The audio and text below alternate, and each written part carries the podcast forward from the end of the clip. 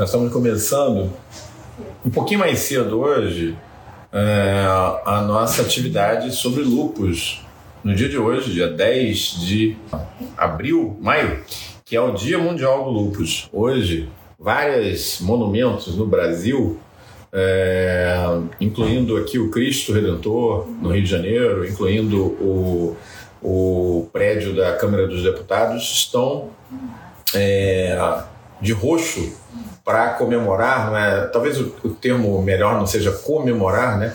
mas para lembrar que hoje a gente tem essa campanha mundial, é o Dia Mundial de é, conscientização em relação ao lupus, né? E a gente já vai ter, já vai ter a entrada aqui do Fábio, que uh, já me deu aqui uma cenada. Cadê ele? Tá, a gente está começando um pouquinho mais cedo, porque o Fábio está no, no aeroporto. Ele foi hoje fazer uma atividade em Brasília e. Cadê você, Fábio? Entra aí, meu. Agora vai. Vacilando aí, não tinha colocado direito o Fábio para dentro. Agora vai. É, então, como eu estava comentando, hoje é o Dia Mundial do, da Conscientização. Só me liberou entrar. Agora. É, eu estou aqui agora. Eu não tinha visto direito. Então, hoje a gente está fazendo um pouquinho diferente, né? Normalmente o Fábio entra pelo PL e eu entro pelo meu pessoal. Hoje a gente está diferente, o Fábio está entrando pelo professor Franciscone. Foi por isso que eu me enrolei também. E um, tá lá no aeroporto. Você está onde? Brasília, Fábio? Brasília, Brasília.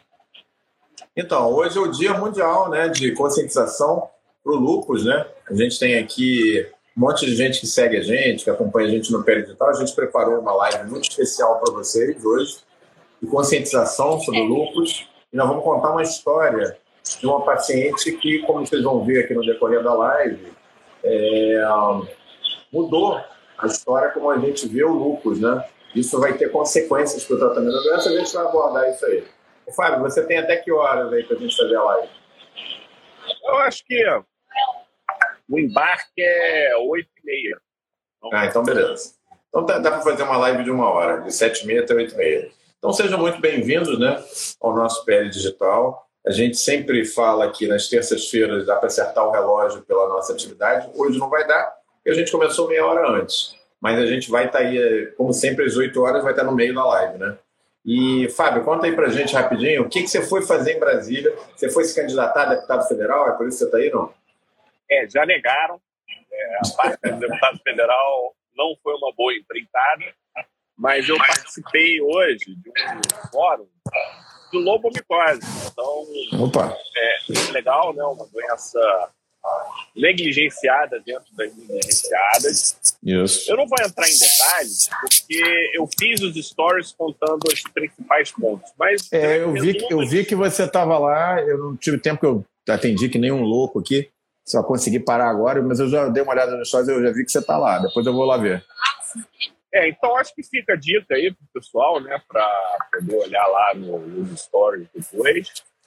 E se tiver um tempinho no fim, a gente pode Opa. dar uma discutida, trazer esse ponto. E tem coisas interessantes, tem coisas bem interessantes, né?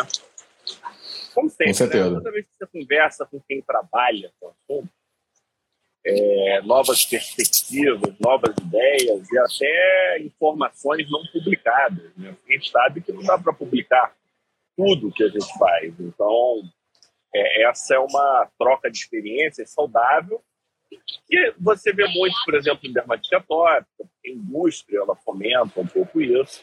É. Agora, nas doenças tropicais, a gente sente. É mais, mais difícil, é. Falta, é. Você sabe que você, sa ah. você sabe que por coincidência ontem eu participei de uma audiência pública online, não fui a Brasília, é, para tentar criar o dia de conscientização da dermatite atópica. Foi bem legal, ainda está numa fase bem inicial, ainda vai virar projeto de lei e tal. Mas por acaso, nós dois envolvidos em dois projetos diferentes, eu com DA, dermatite atópica, e o Fábio com lobomicose, em dois dias subsequentes em Brasília. O que, que acontece, pessoal? Tem um momento que não dá para você ficar só, né, Fábio, é, ali atrás da escrivaninha, prescrevendo e carimbando. Porque tem uma hora que você tem que ter uma ação mais é, efetiva. E aí passa pelo instrumento político envolvido, né? Então, um pouco do que o Fábio foi fazer hoje em Brasília, que eu fiz na audiência pública ontem online, é a gente doar um pouquinho do nosso tempo é, para tentar aumentar a conscientização de várias doenças, como a dermatite atópica, a lobicose e o lúpus, que nós vamos falar hoje.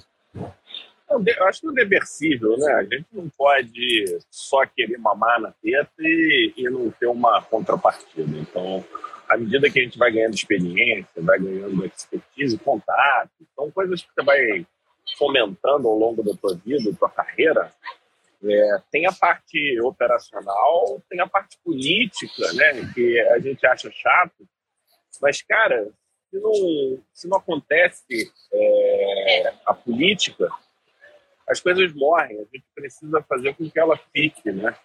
E, e isso, eu, de uma forma bem resumida, se teve essa reunião hoje, na minha leitura, foi o trabalho de campo de Opromola, lá na década, não sei, acho que foi década de 80, quando ele começou a ir, para o Acre para estudar os casos, com o professor William Woods, que trabalha até hoje.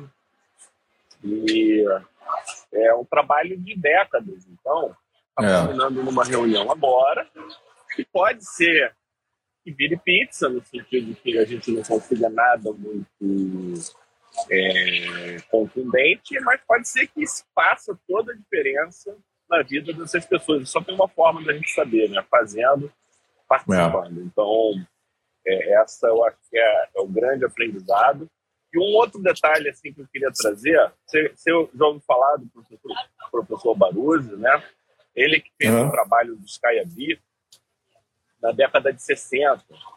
E o Marco Florian, ele me traz o acompanhamento desse caso. Então a gente está falando da coorte mais longa do universo de lobomicose e talvez de todas as micoses. Não sei, eu não posso afirmar isso.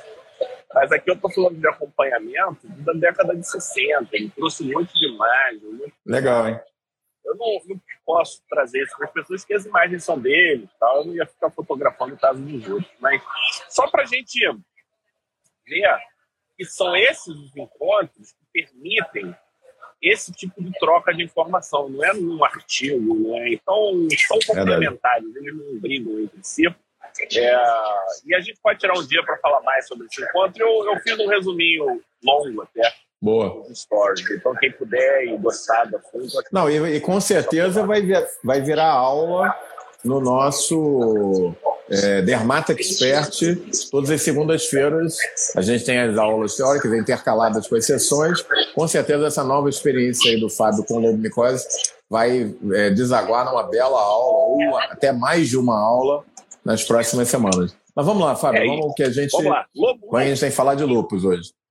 É, nós fizemos uma programação, consultamos os astros e falamos, vai ser numa terça, 10 de maio, que nós vamos falar de lupus, porque é o dia de conscientização do lúpus. Foi isso que aconteceu na nossa agenda do Pele Digital?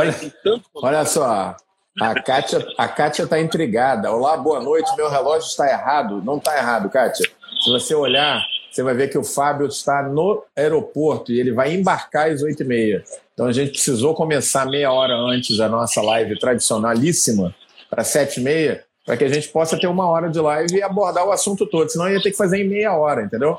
Então, ó, agora que o pessoal está começando a entrar mais, porque o pessoal está acostumado a ter a live mais tarde um pouquinho. É, a gente Bom, podíamos ter avisado, né?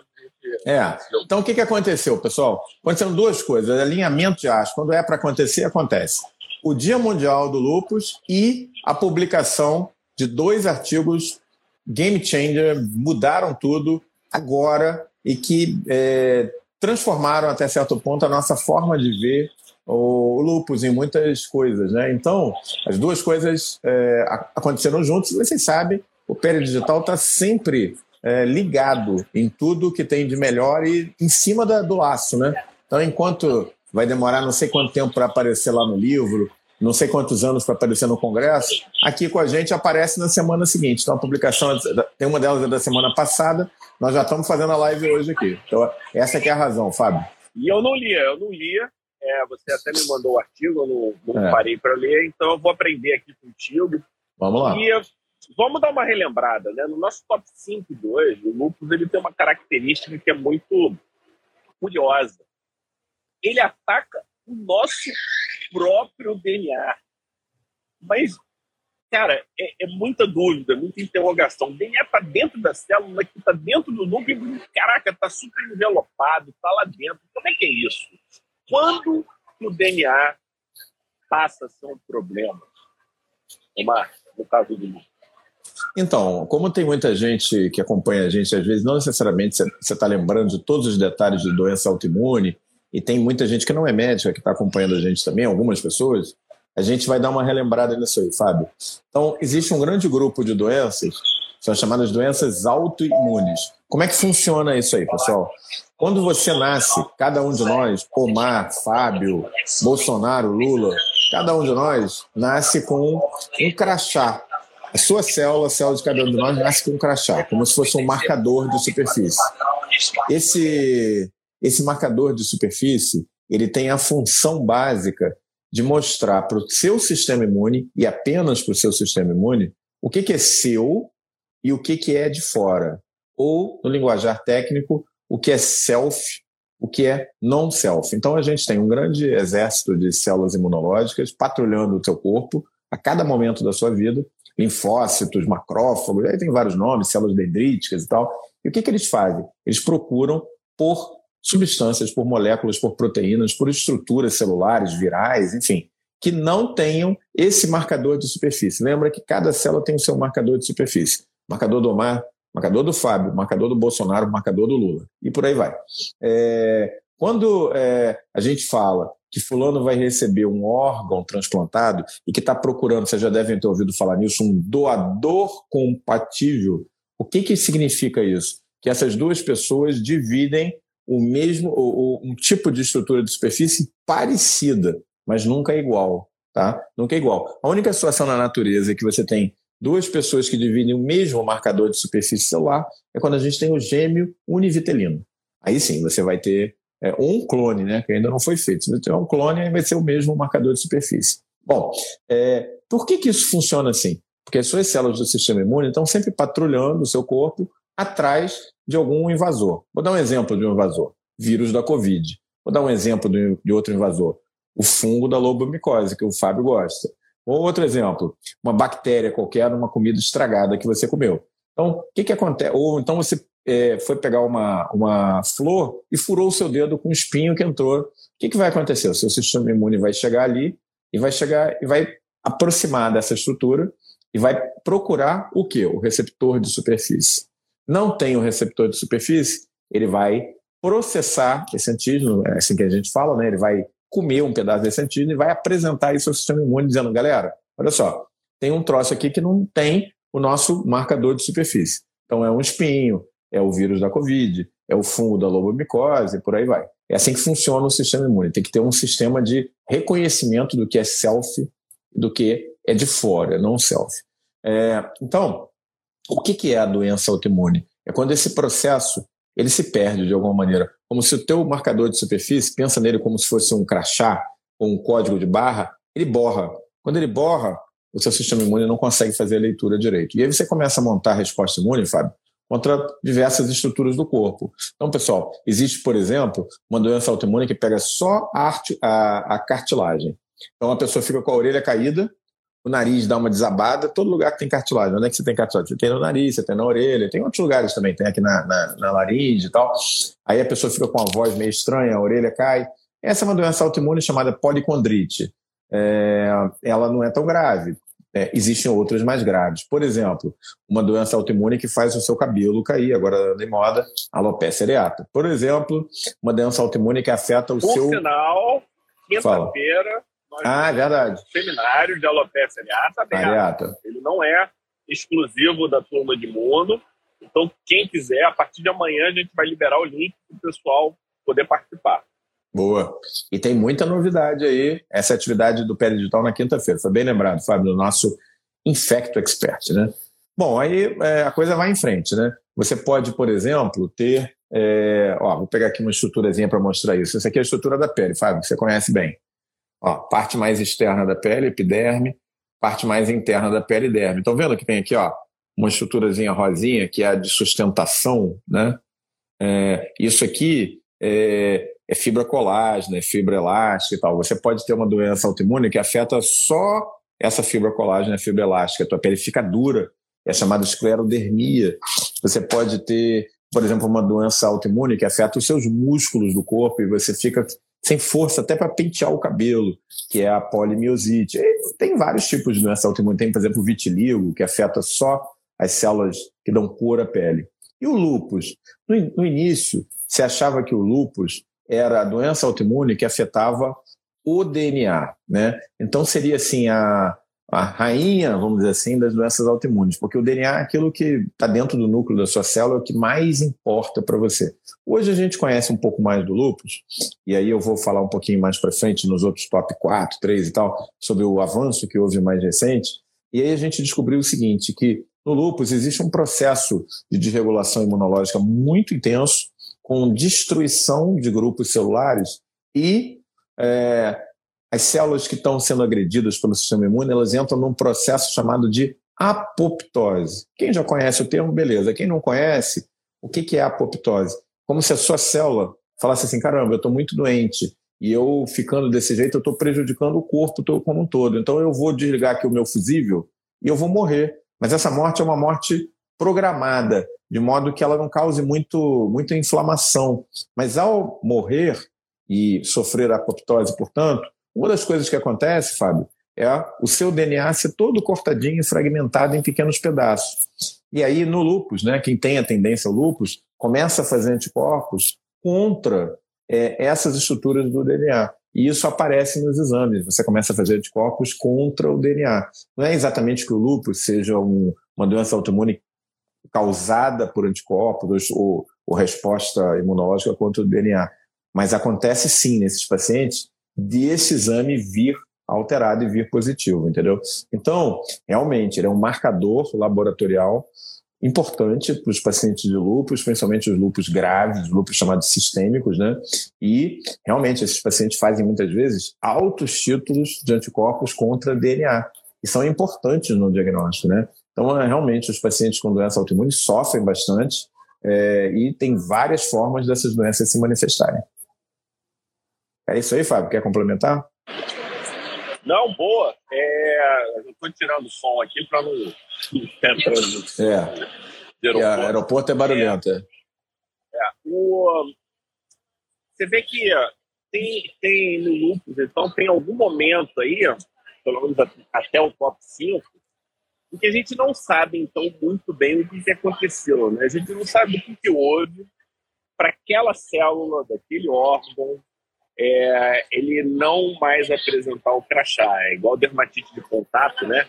Que perde o, a, a digital e você tem que fazer lá um atestado dizendo que o paciente não tem mais, não sei o que, blá, blá. Então, é, é uma coisa parecida, é, fazendo, pegando a cronologia do cara crachá, só que até o top 5 a gente está meio no, no, escuro ainda, né? A gente sabe o que aconteceu, a gente sabe, por exemplo, fragmentos de DNA é uma das coisas que mais inflama, né? Porque o corpo sabe que DNA tem que estar dentro da célula. Então, toda vez que tem DNA fora da célula, para ele não faz diferença que DNA é.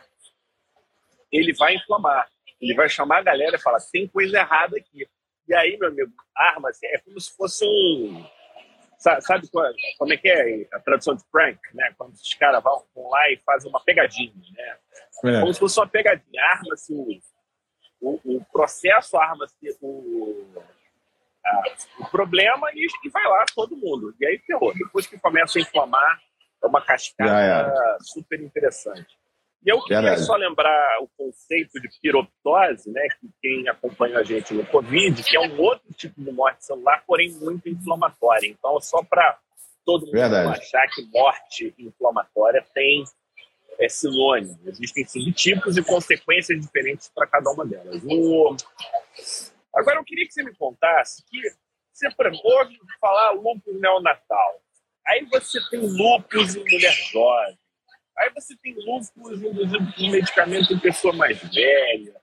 É, você vai usando o mesmo nome em situações epidemiológicas muito distintas. Eu acho que a situação epidemiológica que a gente mais associa é mulher jovem, né? Acho que é, jovem adulta, ou final de adolescência e adulto jovem. Mas eu queria que você me contasse, porque a epidemiologia do lúpus ela é um pouco bizarra, né? Curiosa, ela é estranha. Então, no nome, no top 4, me explica se é que dá para explicar essa epidemiologia esquizofrênica, é, bizarra, estranha. Você até classificou como a mais estranha da medicina. Eu queria que você explicasse para a gente isso. Então, há anos né, se conhece o lúpus e existe uma coisa que não é muito clara. Né? Nas formas sistêmicas mais graves do lúpus, de cada 10 casos, 9 são no sexo feminino. Não existe nenhuma outra doença, talvez na medicina, com uma distribuição por sexo tão impressionante como essa. Talvez a gente veja alguma coisa parecida, não sei, no paracoco, nas formas pulmonares, é, que vão afetar muito mais o sexo masculino. Mas, assim, essa é uma relação absolutamente discrepante, né? 9 para 1. É, e a faixa etária, ok? Ali entre 19, 20 anos, a mulher jovem, até os 40, depois é mais difícil abrir o lúpus, né? Então, fora esses quadros anômalos que o Fábio estava se referindo, é, por exemplo, existe lúpus induzido por drogas, é, existem algumas outras variantes de lúpus, lúpus profundo, mas no caso, por exemplo, da, da, da, droga, provavelmente se imagina que existe algum mecanismo de mimetismo entre a droga e alguma estrutura nuclear, ou de alguma maneira você tenha destruição celular pelo uso de determinados fármacos com exposição do DNA. Mas, assim, voltando para a forma clássica, né? 9 para 1. E aí a medicina tenta explicar essa situação bizarra há muitas décadas. E como que vai explicar isso? 9 para 1. É azar? Não pode pensar assim na medicina, na ciência, né?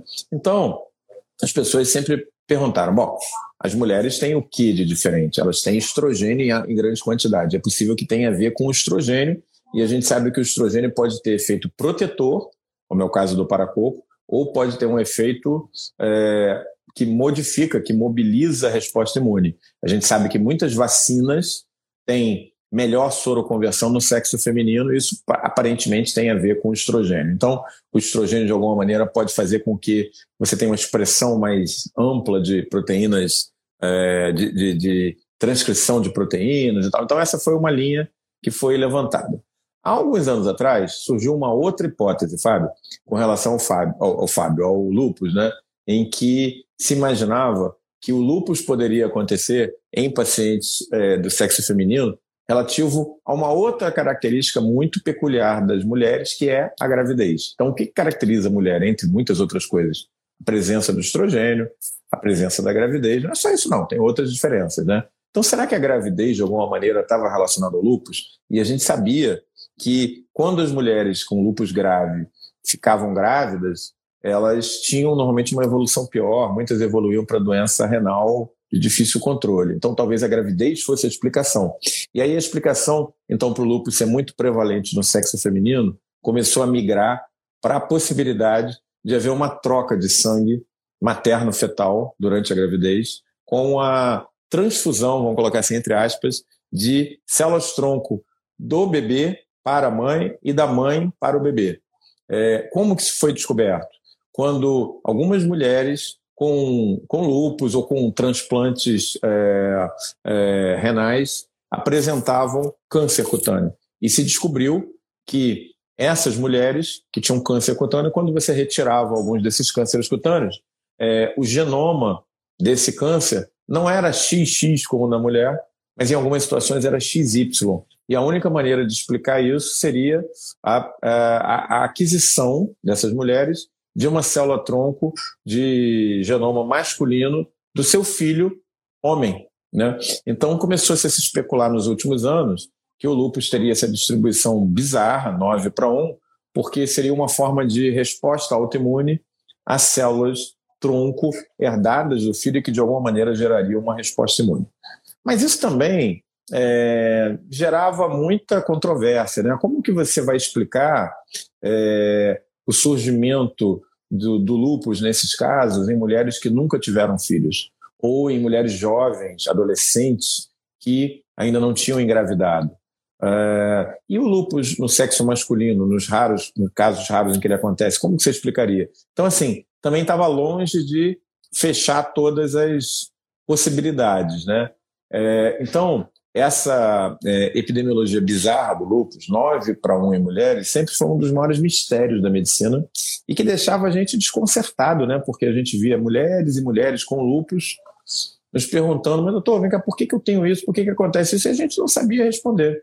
Até que, aparentemente, essa resposta foi dada nessa publicação que surgiu agora, que a gente vai comentar um pouquinho mais para frente é, nos outros tops aqui do nossa live de hoje. Então, guardem essa informação. O lúpus é uma doença que afeta, de cada 10 casos, 9 são em mulher, e é, há aparentemente uma explicação baseada nessa nova publicação que saiu agora, muito recente, sobre o lúpus. É, realmente é, é curioso, né?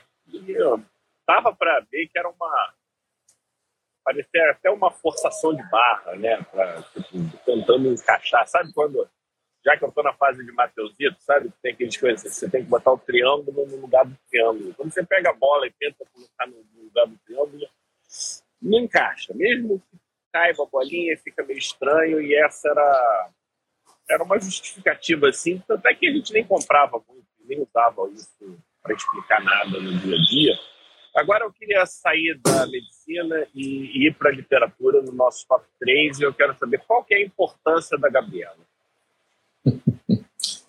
então, é, vou, é, vou, explicar isso aí. Você sabe que a ciência ela avança em cima de, do método científico, né, Fábio?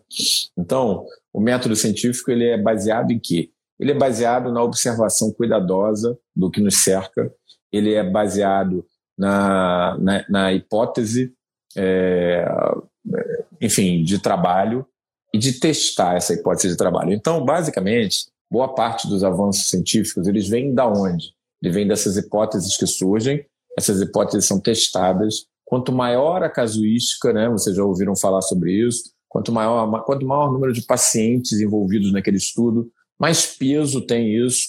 Mais ainda, todos vocês ouviram falar. A gente tem um exemplo recente agora, que é o Covid, né?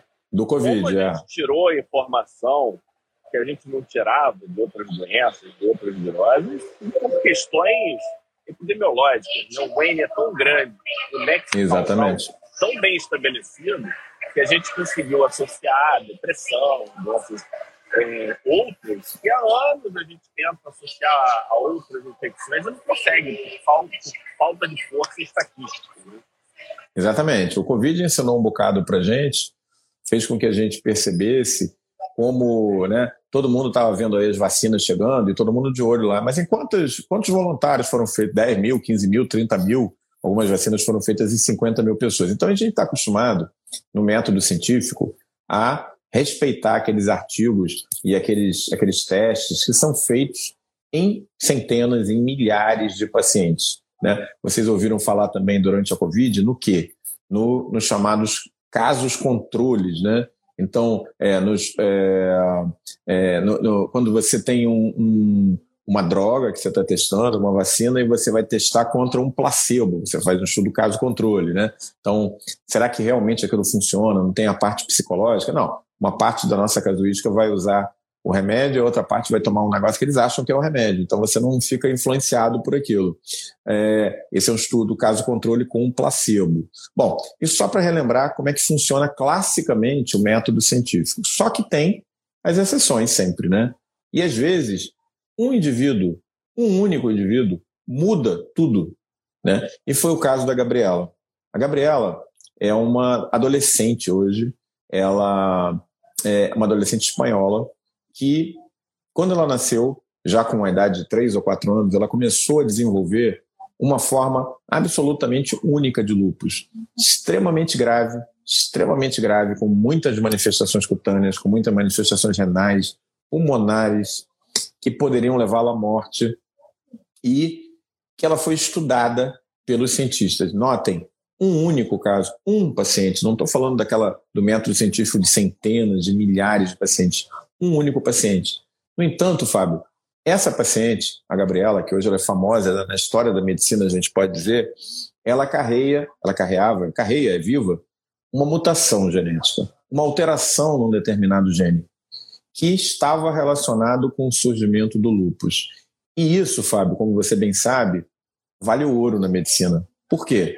Porque se você descobre uma pessoa que carrega uma determinada mutação pontual, uma alteração que pode ser mapeada, hoje isso já é relativamente mais simples, você já tem boa parte do genoma mapeado, e essa alteração tem uma repercussão clara, como era o caso dela, você consegue linkar, ligar, juntar os pontos de que aquele gene é importante para aquela doença. E isso não existia no lúpus até então. É, se sabia dessa desregulação do sistema imune, dos autoanticorpos, tudo isso que nós já explicamos para vocês hoje na nossa live. Mas faltava aquele ponto, pegar o dedo e apontar para o assassino. Dizer, olha só, o problema está aqui. A gente não sabia onde estava esse problema. A Gabriela, essa menina que hoje é famosa, ela permitiu isso no momento em que ela nasceu por acidente, com uma determinada mutação, uma determinada alteração no seu genoma, que predispunha ela a essa forma grave de lúpus. Bom, mas será, Fábio, que essa forma grave de lúpus que a Gabriela carregava era realmente causada por aquela mutação? Dá para fazer essa alteração de uma, dá, dá para fazer essa, é, vamos dizer assim, essa culpabilidade de uma maneira clara? Dá. Sabe como? Muito simples. Porque se pegou essa mesma mutação e se introduziu ela num camundongo. Pegou um ratinho, foi lá no genoma do rato, se procurou aquele gene similar, se retirou e se colocou essa mutação que a Gabriela trazia no seu genoma. E o que, que aconteceu? Um camundongo com alterações clínicas similares ao lúpus no ser humano, com alterações renais, com alterações pulmonares e até com alterações de pele, de perda de pelo, de sensibilidade à luz, que copiavam o é, lupus nos seres humanos. Então, qual foi a conclusão dessa história? Que esse gene, que a gente vai falar nele um pouco mais para frente, é fundamental, é muito importante no surgimento do lupus. Mas como que, ao longo de tantos anos, esse gene não tinha sido detectado ainda? Porque quando a gente fala de uma alteração de um gene, uma mutação, gente, a gente pensa no gene como uma unidade, na verdade ele não é. O gene é, é composto de várias subestruturas, os chamados pares de base. Você pode herdar uma alteração pontual ou enorme nesse gene. A Gabriela herdou uma alteração muito grande, ela tinha um lúpus muito grave. Provavelmente, pessoas, não todos, mas pessoas que têm um lúpus mais brando, têm alterações discretas nesse gene que não tinham sido detectadas até então.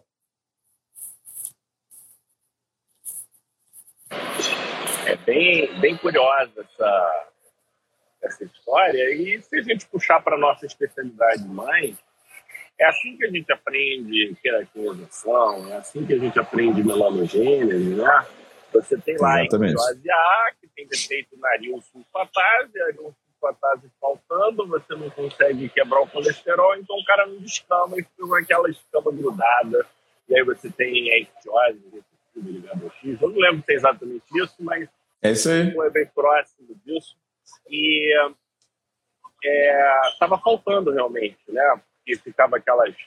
É, eu lembro que no início né, dos estudos genéticos ligados ao, ao imune, corria-se muito atrás do né? porque achava-se que aquilo representava é, e ao longo dos anos a gente foi vendo que a quantidade de receptores nas superfícies das células é absurda. Tanto é que hoje a quantidade de linfócitos é gigantesca, a quantidade de células é gigantesca pela característica, né? como se fosse o adorno, né? como se fosse eu uso esse headphone com esse óculos, e aí você vai montando os personagens e esses personagens vão se identificando com esses adornos que vem dos genes. Né? E aí eu achei interessante também pontuar que gene não é uma coisa pontual. Gene é uma unidade. É uma unidade que pode ser mais funcional, menos funcional, e aí você pode ter vários defeitos em vários tempos. Né?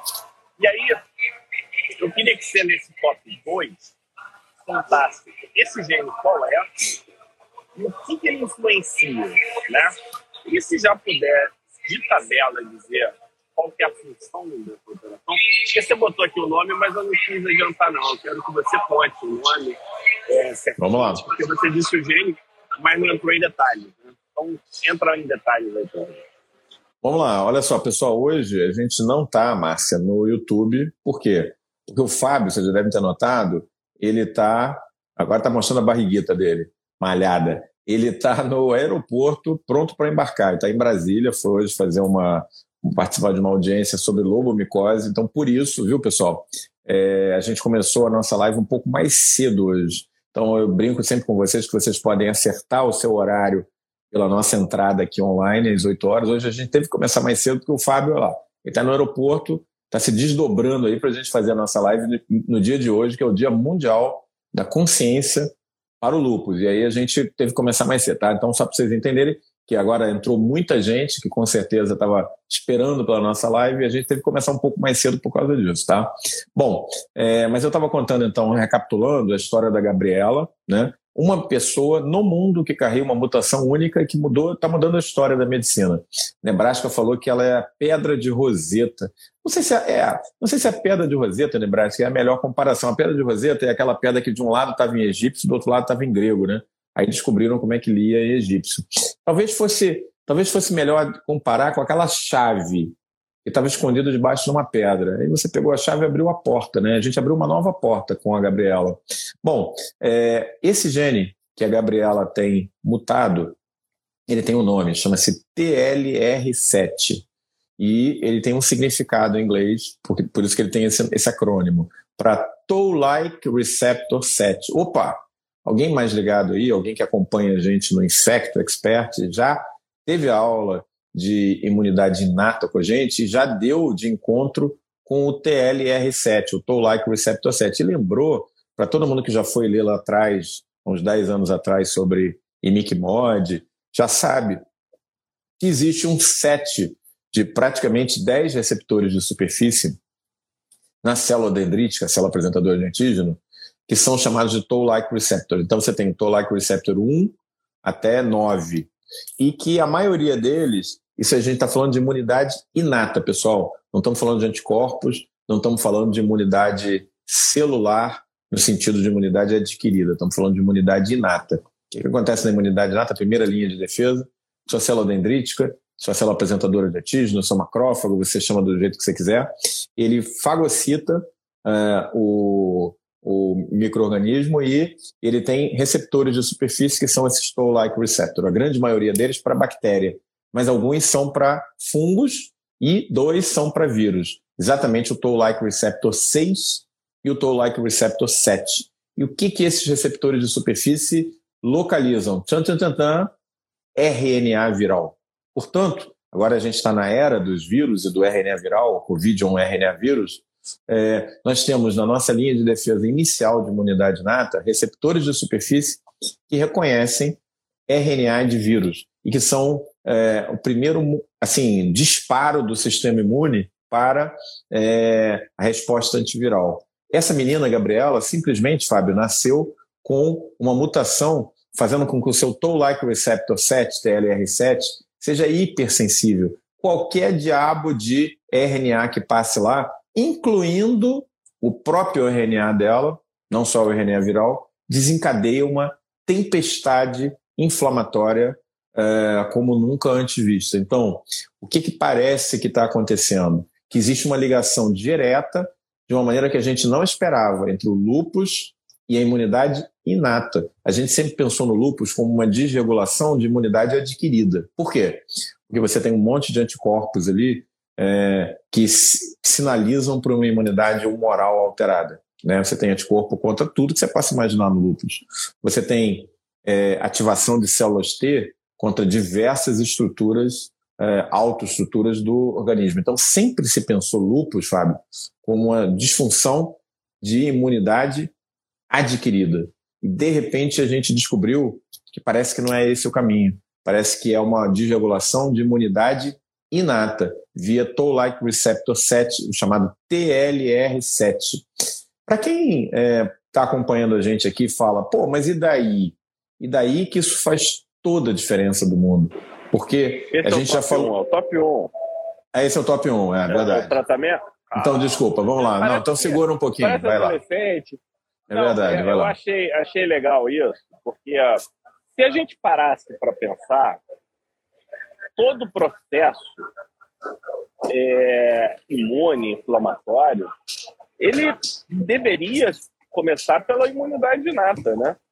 E aí ele vai se perpetuando e ele vai se especializando. Então, é, é o famoso gatilho, né? Toda vez que a gente pergunta qual é o gatilho da doença imunológica A ou o gatilho da doença inflamatória B, a gente está perguntando qual é a parte da imunidade inata que está envolvida é, nesse processo. Aí a gente pode falar de receptor, a gente pode falar de, de via de comunicação intracelular, e aí tem várias possibilidades, né? E a gente está vendo isso, é, por exemplo, na psoríase, na dermatite atópica, em que você tem bloqueio de receptor e você tem hoje bloqueio de via como realidade, né? E como ponto factível para o médico operacional, né? Não o médico que só faz é, ciência. Assim, hoje eu posso, ah, eu vou bloquear a interleucina 17, eu vou bloquear a via já que STAT. Pô, isso é muito legal. E aí eu queria, no lúpus, a gente já tem algumas é, tentativas de imunobiológicos, né? É, Belimumab, por exemplo, que é interleucina 6, se eu não me engano, é, Rituximab, CD20, anti-CD20. Mas assim, eu vejo pessoas da Reumato usando, mas eu nunca vi um entusiasmo como você tem na dermatite atópica, é, é. como eu tenho na interleucina 17 na psoríase. Era como se fosse mais uma ferramenta para uma doença que eu não controlo. Era, é, era mais ou menos como enxergar. Tudo bem que a gente melhorou, melhorou o cuidado, mas nada game changer ainda. E essa é a pergunta do top 1. E daí? A gente tem alguma coisa pronta para o Like Receptor 7? É, tem perspectiva já na mesa? alguma coisa? Já tem carta na mesa? Como é que tá? Em que pedaço a gente está? Então, é, como a gente já falou aí em, em, lives anteriores, você descobrir o processo metabólico envolvido naquela doença é a chave para o tratamento. Não é você mais, gente, ficar como era a medicina 100 anos atrás, tentativa e erro. Ah, o cara está com sífilis, vamos ficar dando para ele mercúrio, barro, rocha lunar e ver o que, que funciona. É o contrário é você descobrir qual é a via metabólica alterada e desenhar uma é, droga para essa via metabólica. Então, é, isso é a chamada medicina de precisão, é a terapia-alvo. E como o Fábio estava destacando, hoje a gente tem terapia-alvo para praticamente todos os receptores e interleucinas. Quando a gente reconhece que a gente estava olhando para o lugar errado, acho que esse é o ponto, Fábio. A gente estava olhando para onde não devia, a gente estava olhando para a consequência e não para a causa. A gente estava olhando para anticorpo é, anti-SM, é, anti-RO, anti-LA, e achando que aquilo era causa, aquilo era consequência. Era a desregulação do sistema imune, não vinha da imunidade adquirida, vinha da imunidade inata, do TLR7. E lembrando que a gente já tem um tratamento tópico, que é o ácido que é um estimulador de TLR6 e TLR7. Então, algumas é, conclusões a gente já pode tirar dessa história. Primeiro, em pacientes que carregam essa mutação, seria contraindicado, e que tenham, portanto, lupus, em princípio seria contraindicado o uso do ácido miquimódico. Então, essa é a primeira coisa.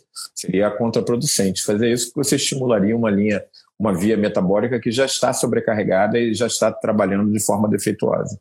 Segunda coisa é que a gente é, tendo já o conhecimento de drogas que estimulam o, o receptor TLR7, a gente conseguiria, na teoria, fazer drogas que possam travar o receptor TLR7.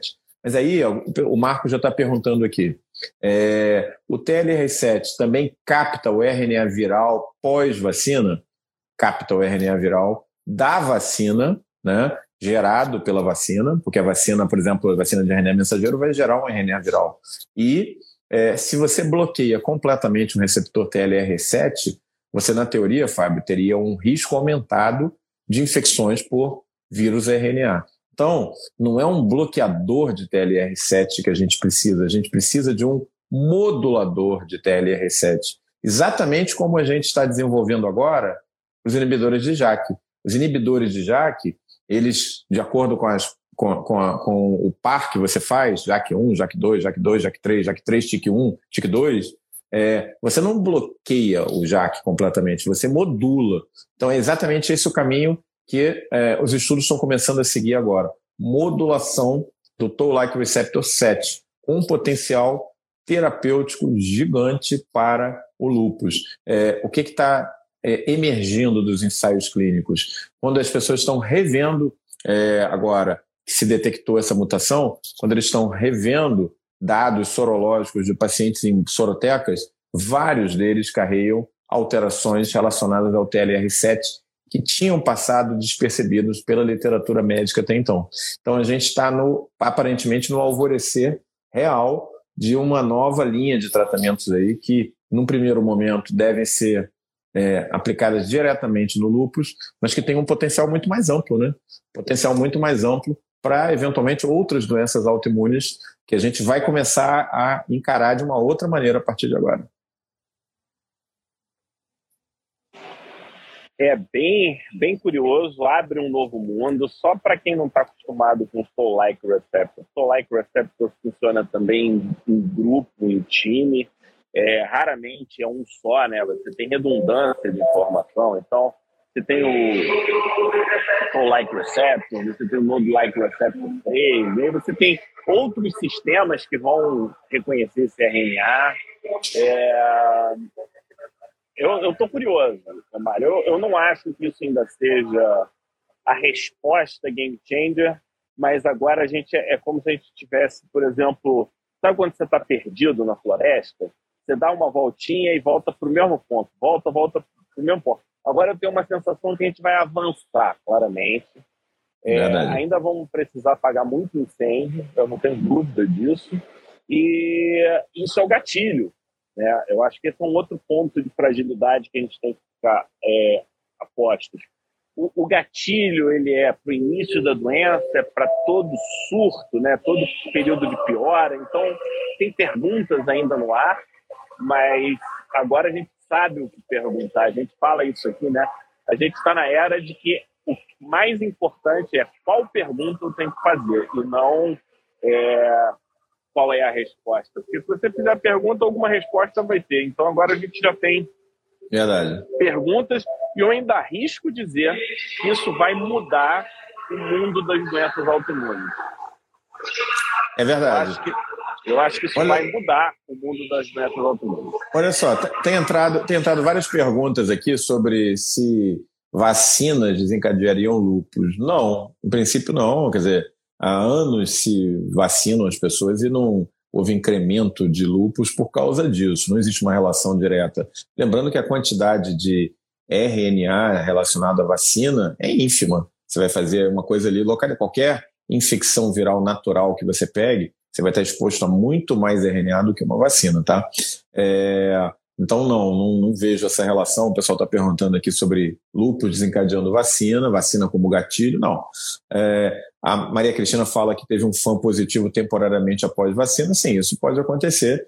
A gente começa a entender também, né, Fábio, por que, que tem tantos casos de fã falso positivo em várias situações, né? No idoso, a gente tem até uma aula sobre isso aí, sobre imunossenescência cutânea, no nosso curso Imuno Expert, né? Lembrando que o curso Imuno Expert continua bombando e a gente vai ter uma super aula nessa quinta-feira sobre alopécia androgenética com a doutora Maria Fernanda Gavazzoni. É, aí o pessoal está perguntando outras coisas. Alopecia areata. Alopecia areata, desculpa. Areata. Eu falei androgenética, né? Desculpa.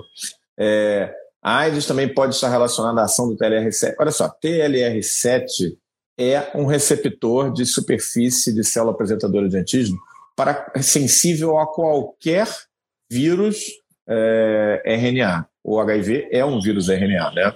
É, mas se o paciente tem o quadro de AIDS andando, esse vírus já foi apresentado ao TLR7 dele várias e várias vezes, entendeu? Então, assim, é, o importante aí não é vacina vai levar a lúpus, o importante aí é que agora a gente tem uma linha de trabalho promissora efetivamente para desenvolver uma classe de terapia-alvo específica para TLR7, que quando está muito alterado, acontece o caso da Gabriela, quando está menos alterado, acontece provavelmente casos mais simples de lupus. E o detalhe, viu, Fábio, é que o camundongo que carreia agora, foi engenheirado e agora carreia a mutação da Gabriela, ganhou o nome do bichinho de estimação dela, que é um elefantinho, que eu até botei uma foto lá no, no, no nosso Instagram do Pele Digital, que é Kika, o nome daquele, daquele elefantinho. Então, a cepa de, de camundongos agora que se usa para estudar lupus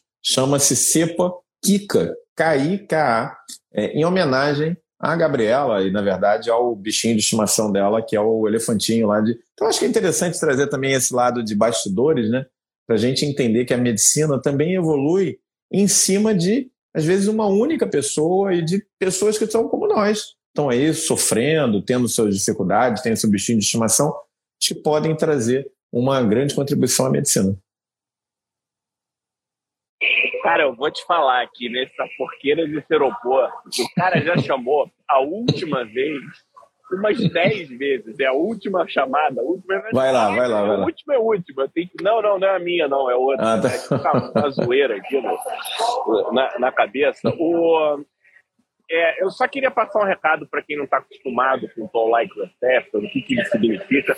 Não é uma linha de raciocínio cartesiana, tá, pessoal? Ah, se tiver defeito no Tom Like, então você vai ter lupus. Eu vou dar um exemplo aqui prático. O que, que acontece?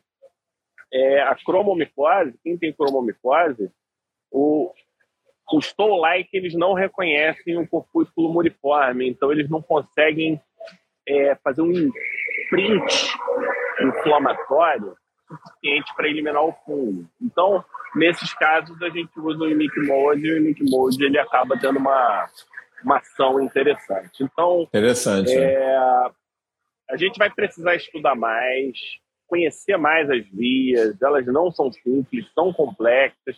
Então, se eu estou like com o Node like 3, vai funcionar de um jeito, se for o like 7 com o like 2, vai ser de outro jeito, e por aí vai. Então, é... E para quem não sabe, funciona como se fosse uma fechadura, né? Tudo que encaixar naquela fechadura vai, vai desencadear algum tipo de resposta, maior, menor, mais ou menos, e aí vai depender das combinações que acontecem. Eu queria passar uns recadinhos aqui antes Vamos ir avião. Primeiro que a gente retomou o nosso canal do YouTube, estamos com vídeo novo lá, a gente vai fazer uma publicação chamando, mas vão lá, prestigiem o nosso canal do YouTube, que é é legal. Para quem chegou atrasado, hoje eu fiquei aqui em Brasília, numa reunião de lobomicose. Se vocês tiverem interesse em saber o que, que rolou, adianto que teve, tem informação inédita, tá, Omar? Nem o, não tem nem Promar ainda. Ele vai ter que assistir os stories também. Então tá lá nos stories. Quinta-feira, a partir de amanhã, a gente chama é, todo mundo tem que se inscrever para o evento de alopecia é, areata com a Maria Fernanda, uma super estudiosa no assunto. É, e tá aí, outra doença que está mudando. É, cara, tudo mudou. Isso vai entrar no nosso ritmo, né? Ritmo imuno, imuno expert, porque quem pensa que imunologia é tratar é, é apenas um sistema de defesa, é muito mais do que isso. A gente está falando de um sistema de comunicação altamente elaborado e veja um exemplo do lupus, que em 2022 a gente descobre que o problema do lupus é um problema de imunidade inata, pelo menos parte do problema vem daí, algo que a gente não, nem falava, né? A gente nem falava. Não, não era esperado. Eu vou ter que, esperado vou ter que, vamos ter que refazer a aula de lupus do, do, do, curso. No livro você poder refazer o capítulo do livro, Omar? É, não tem como. Na, aqui na, na Digital dá. Tá. Então a gente vai refazer para turma nova, aula nova de lupus. Obrigado pela parceria. E, e, ficou muito barulhento aí? Como é que tá aí? Não, deu para levar, deu para levar. O pessoal está preocupado que você perca o voo aí. Pessoal, a Império Digital é isso, a gente não deixa de fazer as não, tá atividades. Tá eu estou na frente do avião, ó. Boa. Para acompanhar aqui de perto.